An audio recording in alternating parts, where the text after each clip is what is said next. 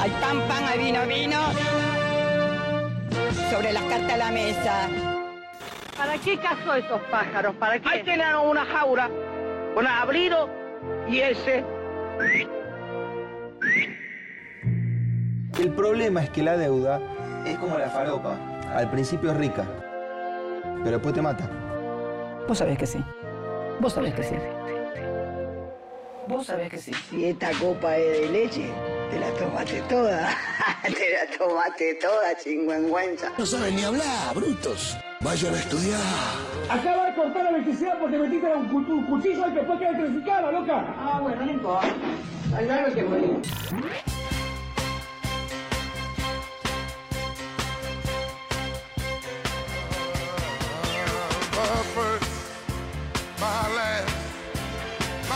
¿Cómo andan, estimadísimos compatriotas? ¿Cómo les va? ¿Cómo les va? ¡Cuánta impaciencia, hermano! ¡Cuánta impaciencia entre compatriotas! ¿Qué pasa con Maga? ¿Cuándo arranca? ¿Qué está sucediendo? Pero mira lo que es esto, mira lo que es este setting, mira lo que es la evolución técnica en Radio Nacional. ¿Con la de quién? Con la tuya, con tus impuestos. Fíjate cómo el Tano Scarpati nos ha trasladado a lo más mágico e imaginable. A un bar. Un bar. Yo... Sí. eh, quizás teniendo toda la posibilidad técnica del universo al alcance de la mano, no sé si habría elegido un bar, ¿no? Un lugar en el cual eh, literalmente podríamos hacer maga en un bar, ¿no? O sea, siento que en algunos puntos la tecnología debería eh, mostrarte algo eh, inalcanzable, algo completamente por fuera de lo concebible, pero quizás el Tano Scarpati quiso empezar a mostrar primero algo tangible, un bar. Esto, esto es solo una pizca de las enormes posibilidades técnicas que están al alcance de nuestra mano ahora, porque Maga crece. Y es por eso también que nos demoramos un tiempito más. Ahora hay que hacer pases, hay traslados, hay programas antes que también transmiten como el poderoso Alerta Urgente. Lo veo también en las inmediaciones al estimado compatriota Rufo, estudiando, monitoreando el lugar. También no puede, Rufo no puede evitar ser productor. Rufo está, está trepado en la cabina acá, está trepado, está moviendo gente, le dicen, pero loco, vos no- ya no laburás acá, acabás de hacer un programa, salí al aire, y él dice, no, pará, dale una indicación acá, dale esto. Y acá estamos otra vez en este maga, le doy la bienvenida. ¿Cuánta gente hay? A ver, hay, hay como, como mil personas en este Twitch un lunes que se juntan. Igualmente, ¿saben a mí que me hace sentir que haya mil personas mirando aleatoriamente algo que yo haga un lunes cualquiera de mi vida? Vergüenza me hacen sentir. Deberían ser muchos más. ¿Qué es esto? ¿Qué es esto? Mil míseras personas para esta máxima tecnología. ¿Qué mierda están haciendo ustedes, loco? ¿Cómo no están yendo a buscar gente? Eh, Claro, perdón, dice acá. Nacho Javier dice perdón, perdón, Toto. Sí, hermano, reflexionen. Reflexionen. Tienen toda la semana para juntar gente para este momento, loco. Tienen todo máximo perdón. Golpeador de discapacitados. Está bien, cosas que me quieren decir. Yo les voy a dar un tiempito para que vayan a buscar más gente porque la verdad que así yo no sé si no sé si seguir haciendo todas estas eh, todas estas, estas inversiones que yo hago con su plata. O sea, todo esto en lo que yo invierto con el sudor de su frente, ustedes le están faltando el respeto, loco. Están faltándole el respeto a su propio trabajo, que yo uso y me quedo. Y ¿saben qué? En la vida no todo es guita de ustedes. También hay amor, loco. Y deberían respetar este tipo de cosas. Deberían respetar esta ciencia, esta técnica que empleamos en este estudio de punta de línea. ¿Se acuerdan lo que era esto? Ni micrófono teníamos. Cuando arrancamos acá. en- no había ni micrófono acá. Cuando arrancamos el año pasado en Radio Nacional, hacíamos radio muda, loco. Arrancaba Maga y y todos nos imaginábamos un momento mágico. Y yo estuve ahí y yo sé que ustedes también. Después empezó a ver radio, nos escuchaban por, por, por así, con una antena desde el balcón, los primeros agoberos. ¿Saben lo que era ustedes ahora? A ustedes ahora son desagradecidos porque ya les viene todo regalado. Ya les viene, ay, Twitch, así desde su casa, se conectan a las 8 y dicen, ¿qué pasa? ¿Qué pasa que no arrancó? No, la primera línea de Agobero les puede contar. ¿Saben lo que era sintonizar la app de, de- radio, de Nacional Rock así, con un tenedor? Dani, hago bdisca con un tenedor sintonizaba, así, desde la ventana de su casa, estirado, sin piernas. Ustedes ahí con todas sus piernas, con todas sus extremidades, valorando nada.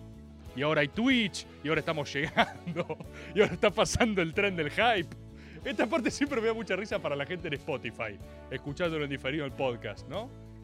Pero eso, eso, también, también todo esto y también todo lo que logramos es por esta fabulosa comunidad que tenemos. Por lo cual también quiero agradecerles por lo que fue la, la fiesta. Hicimos la primera fiestonks.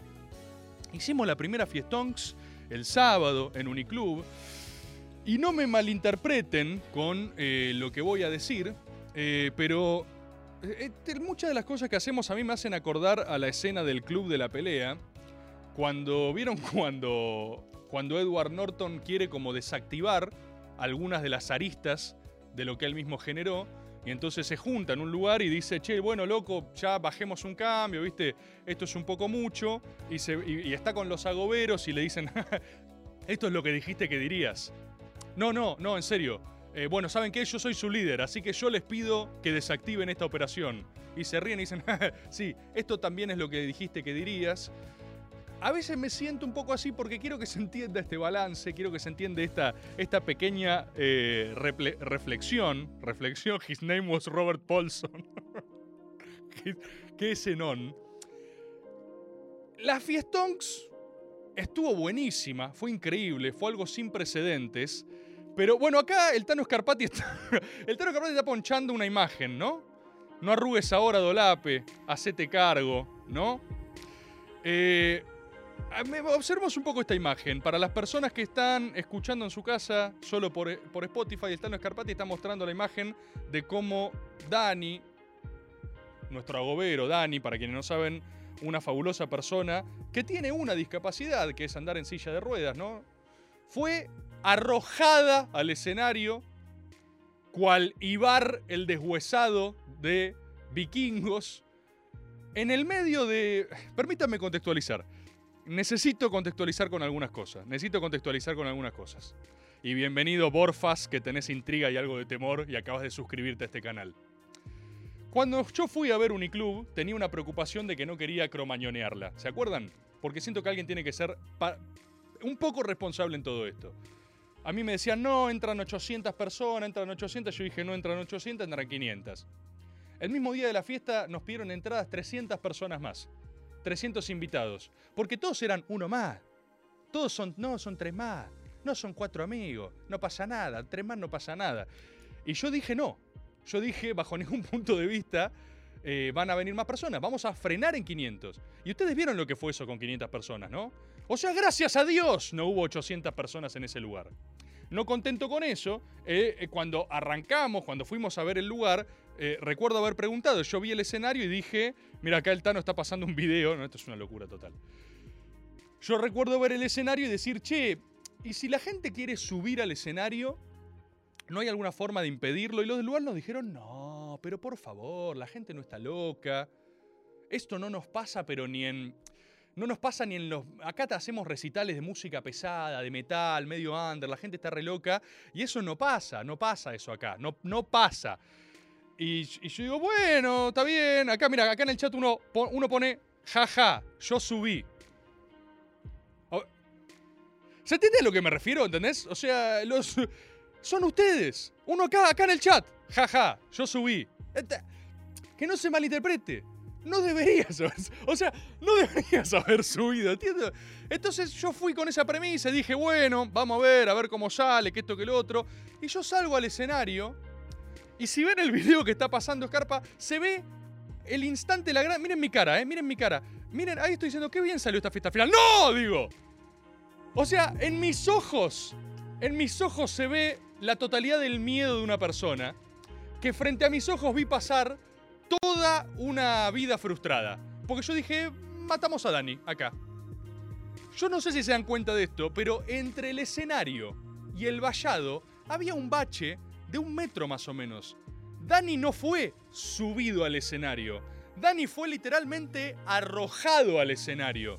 Entonces quiero que entiendan que yo estaba por salir a ver cómo iba a ser la cosa. Yo dije, bueno, quizás se descontrola un poco. Y lo primero que me pasa cuando salgo al escenario es que me arrojan un discapacitado.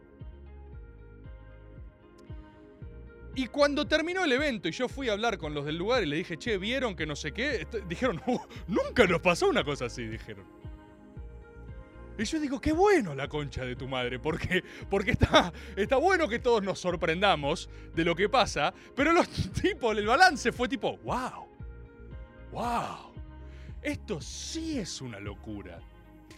Y yo lo que digo, acá dice, "Ma- o- Otaku, no me gusta este responsabord, pero hermano, alguien lo tiene que ser. Y yo, a ver, mi balance agridulce es que digo, bueno, a ver, salió hermosa la fiestón, salió excelente.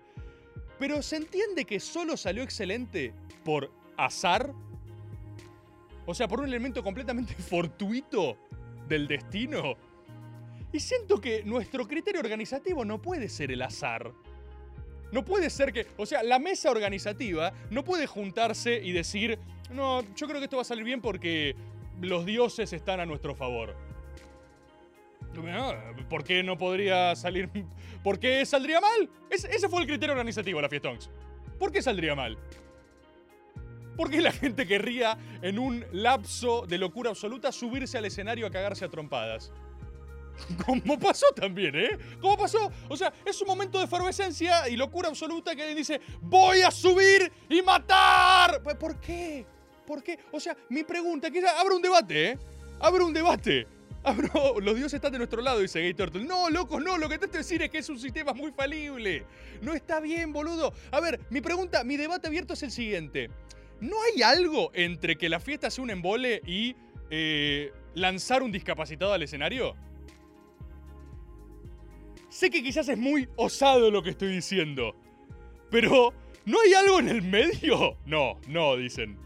No, en serio, en serio, no es tan. Ni siquiera es en el medio. No es. ¿No es un poco antes?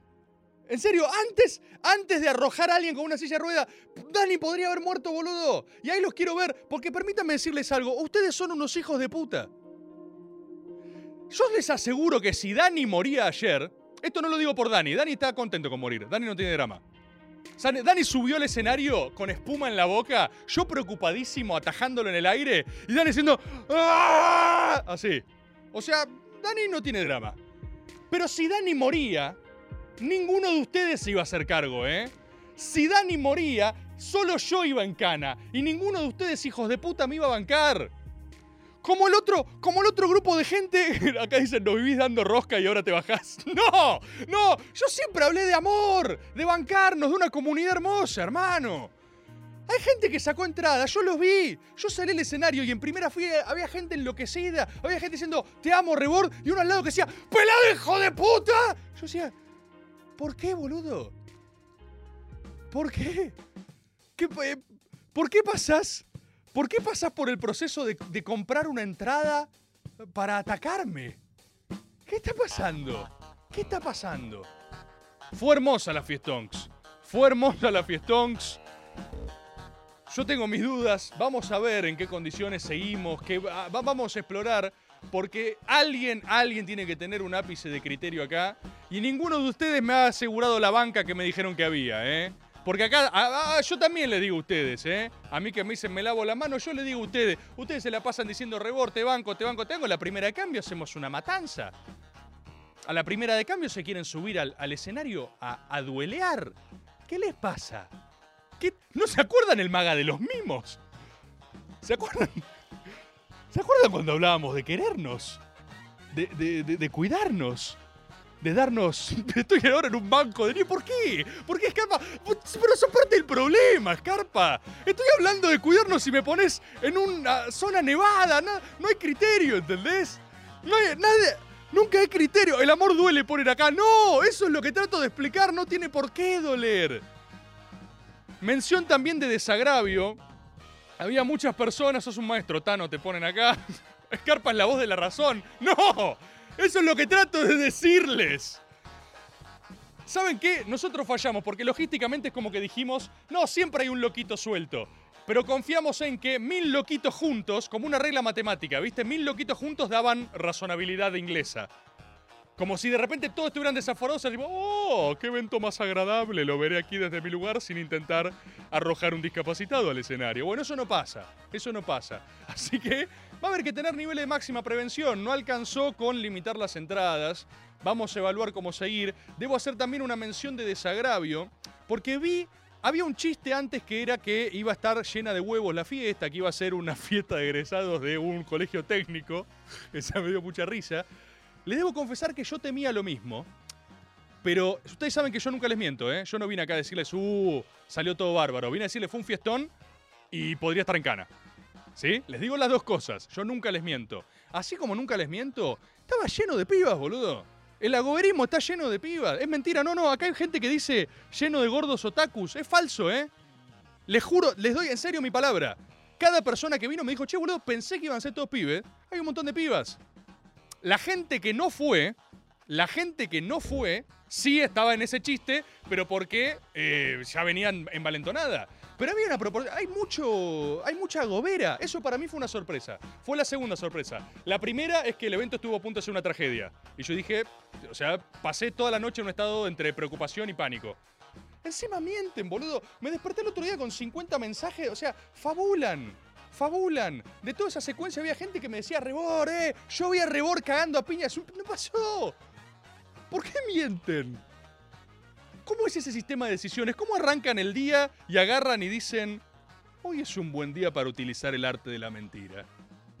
¿Por qué funciona así su sistema de decisiones? Y aparte me mandan esos comentarios que yo ya aprendí. Los que me mandan los comentarios no son mis amigos, ¿eh? Porque los que me mandan los comentarios saben que son calentón y me que soy calentón y me quieren hacer pisar el palito. Y eh, eh, empezaron a mandar, me agarraban y me mandaban eh, comentarios, o sea, ¿por qué fabulan, boludo? Gente diciendo, después de lo de ayer es obvio que reborde financiado por el masismo. Boludo. Boludo, hay que, o sea, hay que desmentir a los, a los troscos de que me financian. ¿Cuántas veces lo voy a decir? Ojalá me financiase el masismo. ¿Sabes quién, ¿Sabes quién me financia? Vos, boludo. Hermano, soy cositorto. Tengo siete frentes abiertos de financiación y vos creés que me financia. No puede ser más explícito el financiamiento. ¿Sabes quién me financia? Vos. Cuando te haces fulgente, vos. Cuando pagás el IVA, vos. Cuando te suscribís al sistema AGO, vos. Cuando pagás una entrada a la Fiestonks, vos. No puede ser más explícito el sistema de financiamiento que tenemos. No puede ser más pornográfico. ¿Por qué alguien agarraría y diría, ah, hay que ser muy boludo para creer que Rebor no está financiado? ¿Qué está pasando? ¿Qué está pasando, hermano? Felicitaciones, compatriotas, felicitaciones por la enorme fiesta, por el holgorio, por la felicidad, por la locura desbordada será parte nuestra ver cómo encauzar y limitar su locura en márgenes viables, márgenes aceptables para la sociedad. En el maga de hoy, en el maga de hoy, creaste Monstruos Board, me dice acá Joaco, me dice acá Johnny Smith, eh, Baba Board, eh, dice acá Rubias, él tiró un discapacitado por el escenario. Ah, Dios. Acá me dicen, habla de boca. Yo vi a Malatón jugando el Tutti Frutti. A vos te financias. Está todo, todo, todo. Qué lindo movimiento. Qué lindo movimiento. Me gustaría, loco, cuando yo termine en cana por ustedes, lo único que les pido es bánquenme. En serio, ahí sí los quiero ver, ¿eh? Quiero ver la movilización al penal, hermano. No se laven las manos ahí, ¿eh? Porque el que se está poniendo la mano en el fuego por usted hasta ahora soy yo. Hoy quiero hablar de varias cosas. Entre ellas, quiero hablar, obvio, dicen acá. Entre ellas, quiero hablar de Batman. Hubo mucha gente que me escribió preocupada. Que me dijo amenazas. No hables de Batman. No hables de Batman que no la vi. No hables de Batman que no la vi. Tengo una respuesta para ustedes. Tranquilidad. Confíen en mí.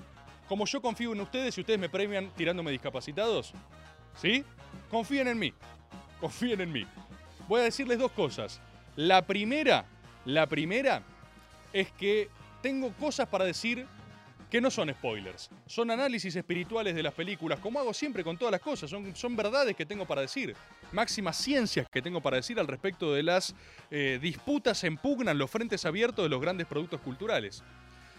La segunda cosa que les voy a decir es que hay mucha gente que sí tiene un nivel de sensibilidad muy alto al spoiler y cualquier cosa les hace fruncir el orto, ¿sí?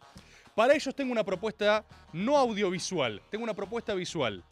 Yo voy a avisar cuando voy a empezar a hablar de Batman y a los temerosos entre ustedes, a los cobardes, les propongo muteen el programa. Ustedes van a tener una experiencia visual en la cual verán gestos, en la cual verán un chat abierto. Al chat le propongo ensucien el chat, embarren la cancha. Es decir, digan, uh, ¿te acordás cuando Batman lucha contra el gusano gigante que lanza rayos láser? Es decir, que del chat no se pueda discernir absolutamente nada. Y esto le propongo, comunidad agobera, les propongo algo para el máximo disfrute. Quienes quieran cuidarse de esto, yo les igual les adelanto, no voy a spoilear, pero son muy sensibles al spoiler, pongan mute esto, ¿sí?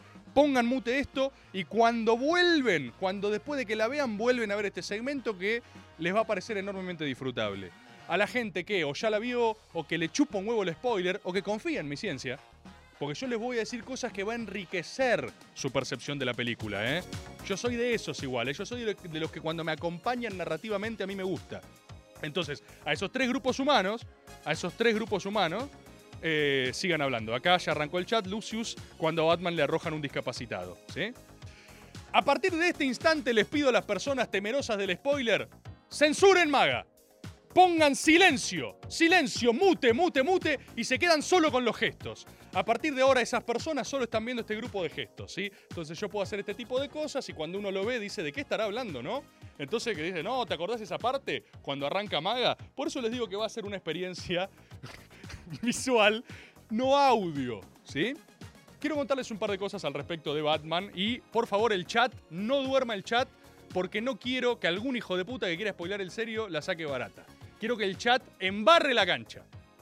Vamos a hablar de Batman. Vamos a hablar de Batman, cómo se debe hablar de Batman. Está buenísima la última Batman. A mí me encantó.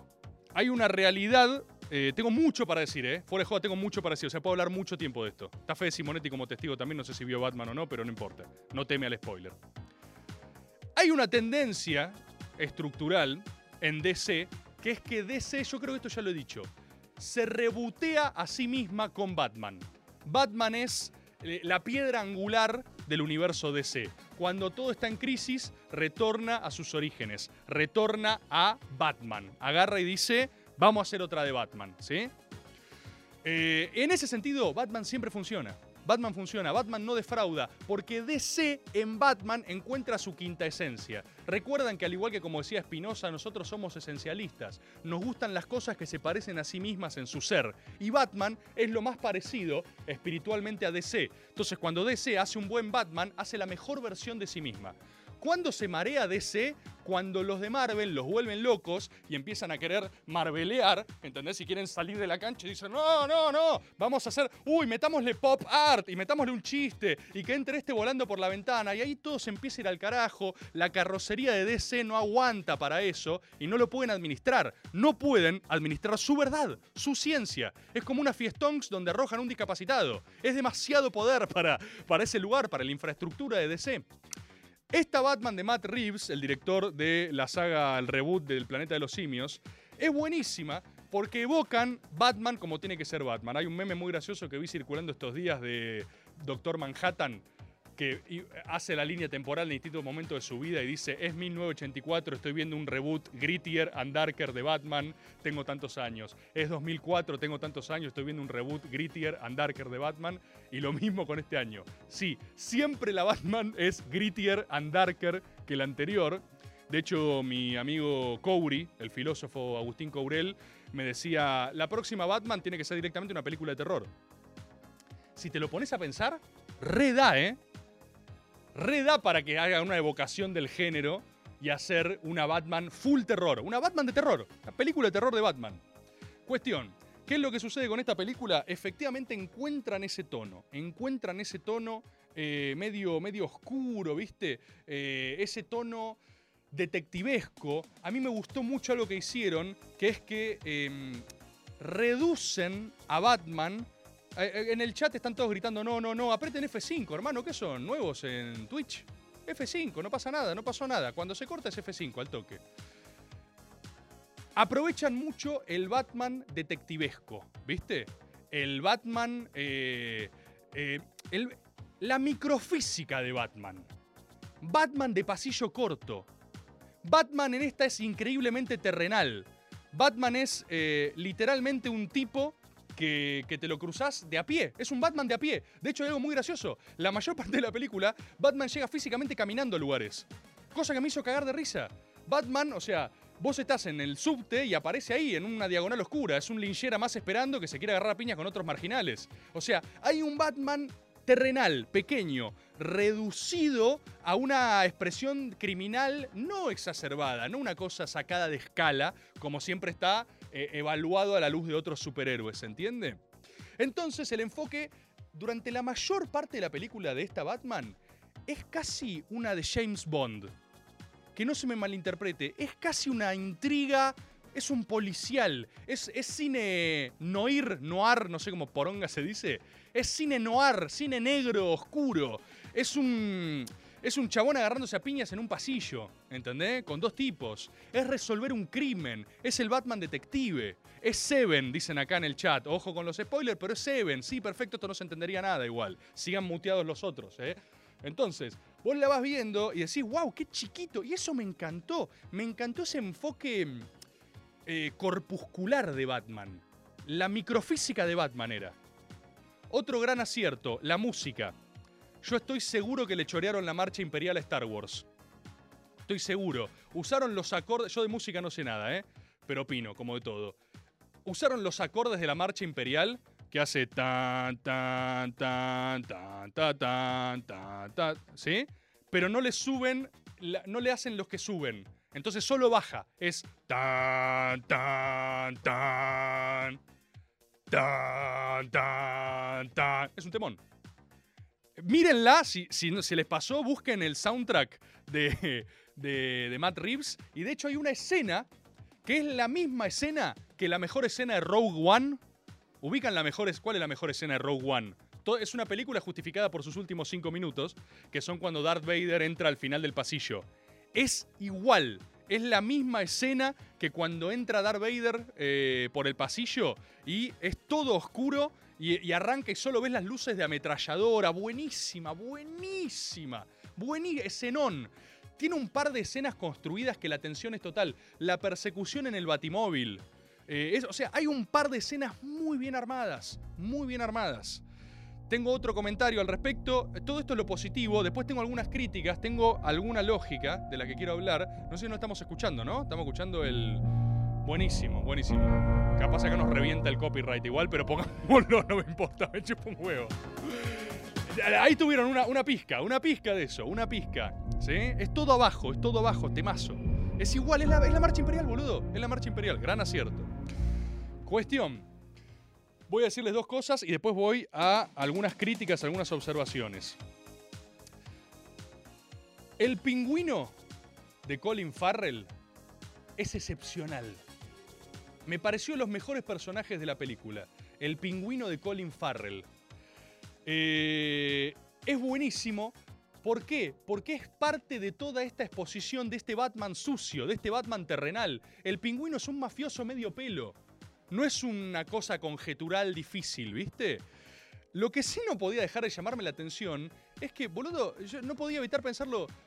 Eh, no sé si vieron, no sé si tenés a mano Scarpa, fíjate si querés, eh, ponete, ponete a Colin Farrell en la película de Batman. Es, está completamente irreconocible.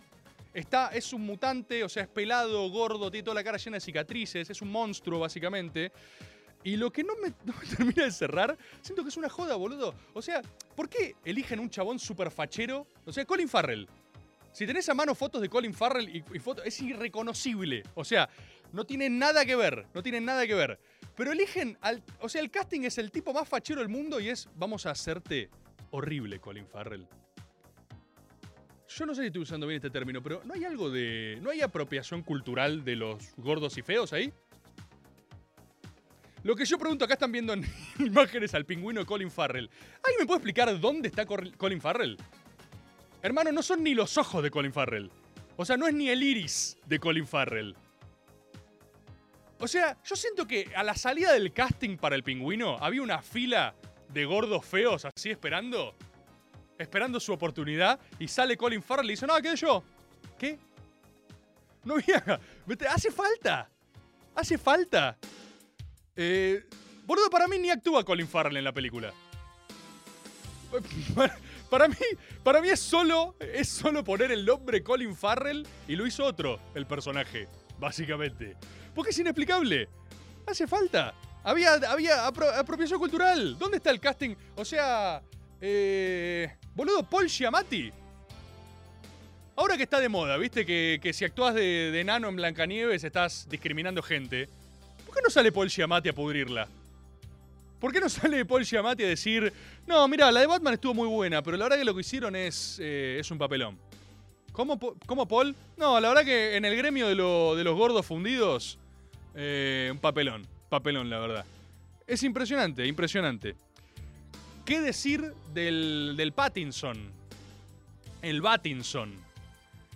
Es el Batman más emo de la historia hasta ahora. Es muy emo, es muy depre, es como un adolescente conflictuado. También es el Batman más eh, duro de la historia. Está pasado de falopa toda la película, eso también, perdón que lo diga así, pero alguien lo tenía que decir. Batman entra a los lugares así. Y se queda como 10 minutos mirando fijo las cosas así. Y cuando le habla a Alfred y el chon se saca la máscara y le dice, che, eh, Bruce, ¿estás bien? Dice, no, no puedo hablar. No puedo hablar. Lo cual paradójicamente es un Bruce Wayne un poco raro para mí. Para mí es un Bruce Wayne un poco raro, pero es un excelente Batman. El Pattinson de traje ha sido uno de los Batmans más imponentes que vi hasta ahora, ¿eh? Porque está tan pasado ese Batman. Está tan pasado que su presencia es una mezcla entre respeto e incomodidad profunda, ¿entendés? Vos entra Batman así, ¿entendés? Y, los canas dicen, uy, uy, este tipo está muy mal, boludo. Y saca todos los acertijos en 40 segundos, ¿viste? Está sentado. Pará, Batman. No terminé de leer la carta, boludo, tipo... eh.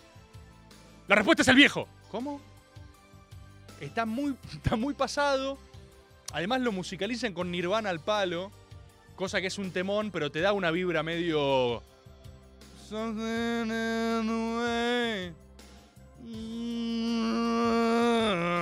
Es así todas las películas. Todo el tiempo. Gran Alfred. Paul Dano, el Riddler me parece excelente. El Riddler me parece excelente. Es un agobero el Riddler, no sé si se dieron cuenta. Es un agobero que sube. que sube. que sube esos videos a Reddit y tiene tipo 500 fanáticos. Mal, hay que hacerlos pija. Y aparte juega con momentums. Todos los, todos los acertijos son momentums, lo cual es muy difícil para las versiones dobladas porque lo traducís en español y parece una poronga. Pero es un agobero que hace momentums el Riddler, ¿eh? Para pensar. Cuestión. ¿Cuál es mi crítica? Porque tengo algunas observaciones y justamente lo que a mí me dejó, a ver, de lo que a mí me dejó ganas este Batman, y lo digo en eso, es una gran película, ¿eh? es una gran película. Pero ¿saben de qué peca? Y esto no sé si van a compartir. Pero peca de no morir en la suya. La película peca de no decir soy DC y se van todos a la concha de su madre. Porque la película tiene, vamos a decirlo así, impreciso, dos horas, dos horas veinte de un perfil, que es este que les digo, el perfil microfísico, la chiquita, el crimen, el policial negro, el, el enredo mafioso con criminalidad, ¿sí? Y a las 2 horas 20, o más o menos, la película tiene una suerte de segundo final o tercer final, como la quieras decir. Por eso dura 3 horas también. La película no es larga para mí. El problema es que la película incluye su secuela. La película quiso hacer la 1 y la 2 juntas, que para mí fue al pedo. Pasa que el cine de superhéroes está tan comido por la lógica Mac Marvel, que es buenísima, es una Big Mac, no falla nunca, pero no es lo de C eso, no es la espiritualidad de C. El cine está tan comido por esa presión que los tipos tienen un final hermoso, ¿eh? Por favor, sí, después cuando la vean, a las 2 horas 20 marquen el reloj, si la película termina ahí, para mí es hasta una, es una reinvención de, Batman, porque es Batman en, en policial negro, es Batman sucio, Batman chico, Batman oscuro. y por algún motivo, por algún motivo, a partir de las 2.20, agarran y dicen, y ahora, toda la ciudad está en peligro. Y vos decís, no, ¿por qué? No hacía falta. Era por abajo. Era por abajo, ¿viste? No hacía falta. ¿Por qué la escalás? ¿Por qué tiene que escalar a lo superheroico si estábamos teniendo un, un detective oscuro, violento y medio jodido resolviendo una intriga policial mafiosa casi familiar? Tiene hasta tintes de, drama familiar. Bueno, acá el Tibo, el Tibo 2 dice, eh, profundizaron. Para mí no profundizaron. Para mí no profundizaron, justamente. Para mí quisieron compensar lo, lo terrenal, lo llano, con una escalada superheroica más. Para mí profundizar era morir en la suya. Y no coincido, eh, no coincido que sea con eh, lo del pingüino, porque ese es el final que a mí me gusta. Cuando queda el pingüino entronizado, para mí tenés todo. Y el acertijo se podía escapar y no importa, y te dejaban algo abierto. Y vos decías, al final el acertijo me ayudó o no me ayudó, ¿es malo o es bueno? Porque el acertijo era un inadaptado social igual que Batman. El, acertijo, cuando está en la escena final y, el, y lo- se están puteando con Batman, Medio que Batman se hace el cuerdo, pero él es un tipo vestido de murciélago. Está re loco. Está tan loco como el acertijo, ¿entendés? Entonces, si la dejaban ahí, la dejaban ahí, ya está, lo resolvés para la próxima. Yo lo que creo y necesito que. eh, necesito que le hagamos llegar esto a Matt Reeves. Tengo una misión para hacerle llegar a Matt Reeves. Necesito que protejan a Batman del universo DC. La misión es proteger a Batman de DC. Hay que proteger a Batman de sus propios CEOs. Porque en el instante, en el instante en el que entre Dwayne Johnson La Roca como Black Adam volando por la ventana y hable con Batman y le diga, hey Batman, y vayan a luchar contra Zeus, la van a volver a sacar de escala. La van a volver a sacar de escala. Batman es una cosa sofisticada, ¿entendés? No la tenés que mezclar, no hace falta.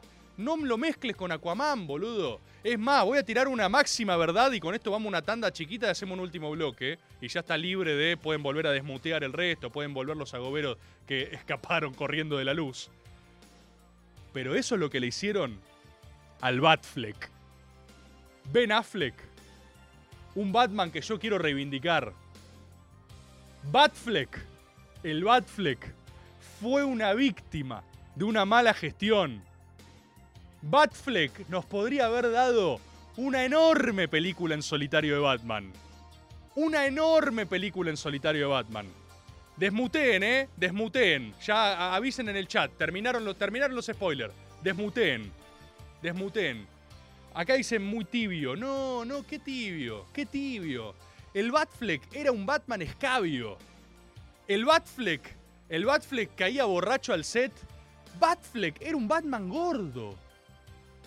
No sabían ya cómo hacer para que en el traje le pusieran abdominales. Y era un ba Otra cosa, el Batfleck, no sé si lo notaron, porque lo hicieron en Batman vs. Superman, que era mucho. Pero el Batfleck era un Batman turbio. Y nunca exploró eso. El cine. Batfleck era un Batman turbio. Los cagaba a tiros a los malos. ¿No vieron que hubo toda una polémica por eso? En la primera que apareció, les empezó a disparar a todos. Y los chavales decían, pará, boludo, no dispares, vos sos Batman. No, soy Batman escabio, decía Batfleck. Y les disparaba. Para mí, nos robaron un Batman. Eso es lo que quiero decir. ¿Y sabés por qué nos robaron un Batman? Por el universo DC. Porque había que compartir con Marvel, porque no, tenemos que darle más estímulo, porque hay que darle chistes a la gente. Y el, vuelvan a ver Batman vs. Superman. Vuelvan a ver Batman vs. Superman y miren las escenas del Batfleck. La primera escena de Batman de Batman vs. Superman es, es cruel directamente. Rosa Logore, la primera de Batman vs. Superman. Es un trastornado. Les estampa el Batman en la piel, les carcome la piel. Y los tipos salen todos curtidos, todos locos. Alfred le dice, baja un cambio, hermano, pará. El diálogo Alfred-Batman es, che, ¿no estás un poco pasado?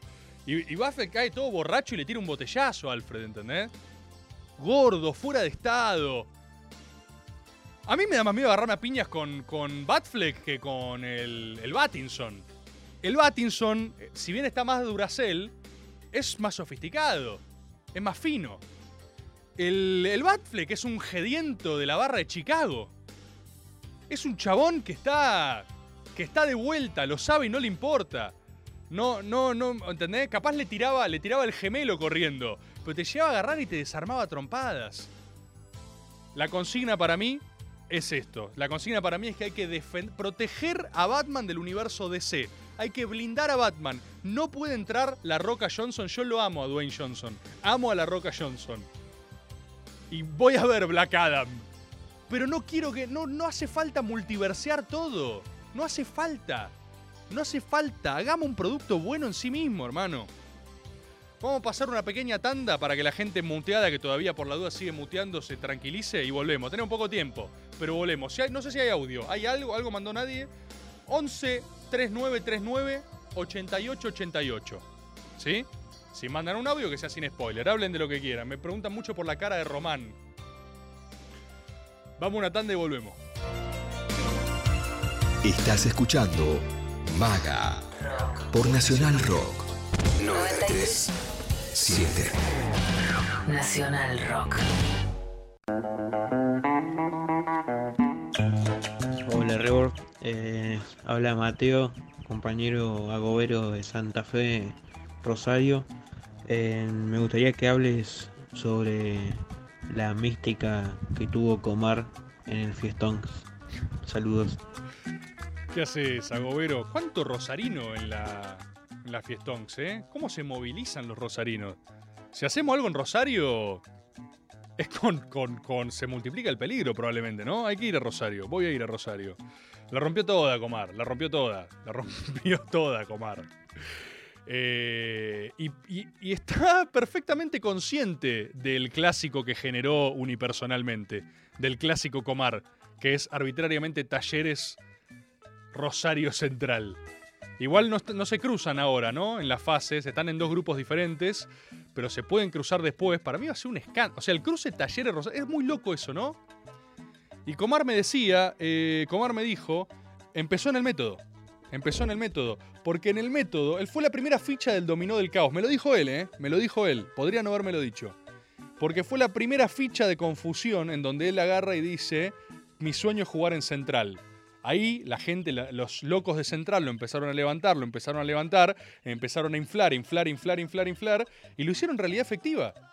Entonces, fíjate, ¿no? Las posibilidades, el poder ilimitado de esta comunidad. El poder ilimitado de esta comunidad.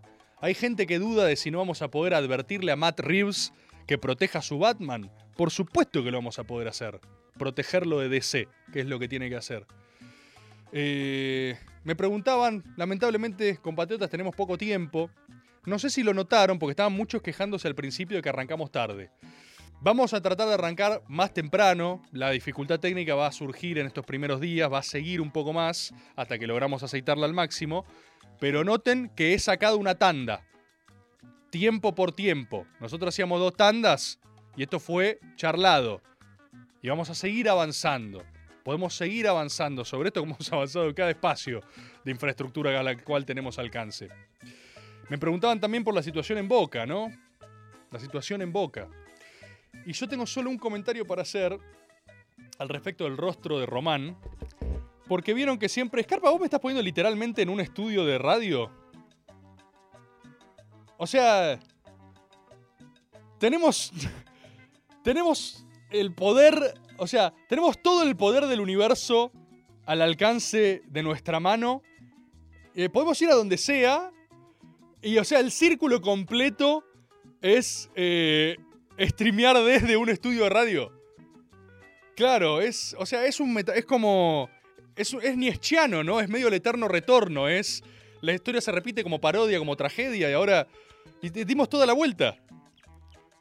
dimos toda la vuelta. Dimos toda la vuelta. El Tano Scarpati con ustedes ha decidido que de todos los escenarios posibles, él eligió un estudio de radio para transmitir con, con croma. Con croma atrás. Vos me podías poner en el palco al lado de Román, Escarpa. Vos te das cuenta, no estoy hablando de la cara, Riquelme. Vos me podías poner al lado y elegiste. ¿Sabes qué va bien acá? Para hacer un buen estudio de radio.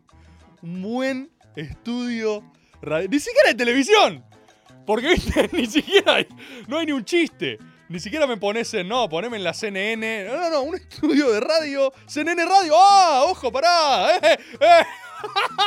¡Ah! ¡No! ¡Llegamos! ¡Llegamos! ¡Agobero, llegamos! Hermano, quería decir en estos breves minutos que nos quedan. Avisame, Maxi, si hay otro audio o algo igual, ¿eh? si hay alguna cosita ahí de costado, pero ya hay poco tiempo. Llegamos, dicen. En el de Nacional Rock. No, ¿por qué me pones en una foto horrible con, con tres personas acomodando cosas de Nacional Rock? No puedo creer, boludo. No puedo creer. Bueno, esto. En esto usamos toda la tecnología posible al alcance de nuestra mano. Estimado compatriota, les quería decir. El rostro de Juan Román Riquelme tiene las sutilezas de la Mona Lisa. ¿Vieron que hay ríos de tinta escritos al respecto de qué está tratando de decir la Mona Lisa? Si sonríe más de costado, si más al frente, si con el ceño fruncido, si con la ojera más arriba, más abajo. Yo el otro día, todo el tiempo jodimos con esto de, eh, Román no hace, no hace expresiones, Román no, viste que ganás y tiene la misma cara, ¿sí? El otro día, después de ese partido horrible de Boca, horrible de Boca contra Huracán, pude apreciar que tiene cientos de miles de sutilezas el rostro de Román. Claro, el día que lo vimos tomando mate cuando ganamos la final, eso era un rostro de festejo. Ahora me doy cuenta que ahí eh, Román estaba festejando. ¿Entendés lo que te digo? Eh, el otro día fue rostro de eh, máxima preocupación. Máxima preocupación absoluta. Eh, y se ve. Y si vos aprendés a leer, si vos aprendés a leer Román, yo creo que hay que empezar a curtir un arte de eso. Hay que. ¿Sabes qué me gustaría hacer? Y ustedes tienen la capacidad técnica para hacerlo. Me gustaría destinar una cantidad insólita de tiempo y recursos a analizar la simetría secreta del rostro romano. Y yo estoy seguro que vamos a detectar ciencia ahí. O sea, les puedo afirmar, hay algo ahí. Hay algo ahí. Román tomando mate, festejando, tiene una cara completamente distinta a Román eh, en últimos minutos de partido con Huracán. Mirá, acá lo puso el Tano Scarpati. Miren la alegría que tiene acá. Miren, pará, en serio estoy diciendo. En serio estoy diciendo. Miren, miren la felicidad exuberante. Es, boludo, acá está contento Román. Está contento Román. Si alguien llega a encontrar el rostro de los últimos minutos contra Huracán, esta es muy difícil hacerla en un minuto porque no creo que ya esté. Hay que ir al partido, hay que ver los videos, hay que buscarlo. Pero ustedes lo pueden hacer. Ustedes lo pueden hacer. Máxima alegría, ¿sí? Lo están viendo, es Battinson. Está, está dejando todo. El chabón, mirá la felicidad en la pupila de sus ojos. Es con buenas, buenas. Es completamente distinto a la cara en serio, créanme, a la cara de los últimos minutos contra Huracán. Búsquenla. La punta de la nariz doblada, felicidad total. Claro, eso es indicio de fe. Hay que empezar a encontrar esas cosas. Hay que, hay que trazar todas diagonales. Eso quiero. Quiero ver diagonales arriba del rostro que crucen, ¿entendés? El ángulo de la ceja, la boca, la nariz, ojo, ojera. Eh, todo por todas partes y van a ver, van a ver que Román está hablando con sus ojos. Bienvenido Julián87 Nicolás, que tiene intriga y algo de temor. Esos carteles, me preguntan, aparecen cuando la gente pone seguir a este canal de Twitch y cuando se suscribe directamente aparece un eh, ángel board volador. ¿No, Tano Scarpati? Acá Bafomet, Bafomet. ¿Por qué todas las opciones de TT? Bueno, justo ahora viene Bafomet, el dios cabro, si habrán escuchado ese storyboard de la masonería. Cualquier persona que quiera chatear tiene que poner seguir este canal y si quieren, no sé, activar las alertas para cuando sale un gameboard o algo, habría que hablar de eso, ¿eh? Pero prefiero eso hablarlo en gameboard, prefiero hablarlo con la comunidad que está enloquecida con Elden Ring. Me parece que mañana aprendo, mañana aprendo un ratito para, para jugar al Elden Ring. Entonces le configuran las alertas, te avisa, te dice, che, es ahora. Si vos seguís te pasa eso, si pones configurar alertas es lo mismo. ¿sí? Hablemos de matar a la araña en pija, claro. Ven, esa ovejita eléctrica fue uno de los pocos testigos, porque como sabemos Gameboard es una comunidad, es el núcleo duro dentro del núcleo duro, ¿no? Eh, somos unas 200 personas que nos congregamos en silencio a jugar un juego. Gameboard queda en el Gameboard, claro, exacto. Pat Souls va 70 horas del Elden Ring. 70 horas de Elden Ring. Llegué a Godric, loco. Llegué a- y no lo. Siento que le puedo ganar, pero lo quiero hacer con ustedes. Mañana aprendo. Mañana le damos a Godric. Estimados compatriotas, tenemos un último audio y no. A ver, tenemos un agobero que quiere hablar. Bueno, ver desde abajo cómo estaban intentando subir a Dani fue Una una de las experiencias más terroríficas que vi en mi vida y máxima felicidad cuando pudo llegar vivo al escenario. Saluda a Agos Belgrano desde obviamente Belgrano. La gobera de Ago Belgrano, que se mandó un trapo. La gobera de Ago Belgrano, que es un personaje que ya deberían conocer, está más loca que 15 seccionales juntas. Se pintó un trapo gigante y lo llevó a, a una joda y lo colgó. O sea, se hace ahora la razonable que se asustó. Estoy casi segura que lo instigó. Estoy segura que fue la primera que tiró, que dijo, che, y si lo revoleamos al escenario, lo empezó a circular. Y si lo revoleamos, y si lo revoleamos, y si lo revoleamos, después dijo, uh, mira lo que está pasando. Sí, sí, sí. El, el temor fue compartido, compatriota, pero muchas gracias, en serio. Gracias. Gracias a los que bancaron. Gracias a los que fueron y tiraron buena onda. Gracias a los que expresaron amor. Yo soy una persona rara. Me gusta que me digan cosas lindas, no que me insulten, ¿vieron? Soy así, particular. En general, no me llevo tan bien cuando me insultan. Yo entiendo que muchos de ustedes demuestran afecto así igual, ¿eh? Entiendo que es como algo que necesitan que les brota. Pero yo prefiero muestras de afecto. En general me manejo así. Para que lo sepan, para que, para que tengan, no se entiende Walter, me dice, para que, para que entiendan esa variable. Sé que es compleja, es difícil de tener, es raro, soy muy particular. Lo sé. Soy muy particular. Lo sé, pero me gusta eso. Y los quiero mucho, ¿eh? Los quiero mucho porque la realidad es que todas estas cosas absolutamente delirantes que estamos viviendo juntos, más allá de que sean un poco peligrosas, son muy lindas. Me pasaron estos días que yo quedé un poco preocupado después de la Fiestonks por lo exitosa y escandalosa que fue un video del Indio Solari. Me voy con esto, ¿eh? Que le preguntan al indio en los 80, 90 qué onda con la gente que se moría. ¿No? Una pregunta normal, como tipo, che, indio, ¿qué te parece la gente que va a su y se muere? Y el indio dice algo así como, "Eh, la vida sin peligro no tiene valor de ser vivida. Y yo no sé, hermano, si es así. Permítanme dudar si es así. Denme un poquito de margen. Ayúdenme. Entendeme vos a mí, Agobero. Matate a la vuelta.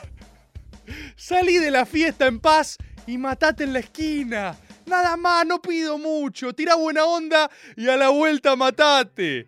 A la vuelta matate. Gente querida, nos vemos en la semana en mil oportunidades y seguro acá el próximo lunes. Chau.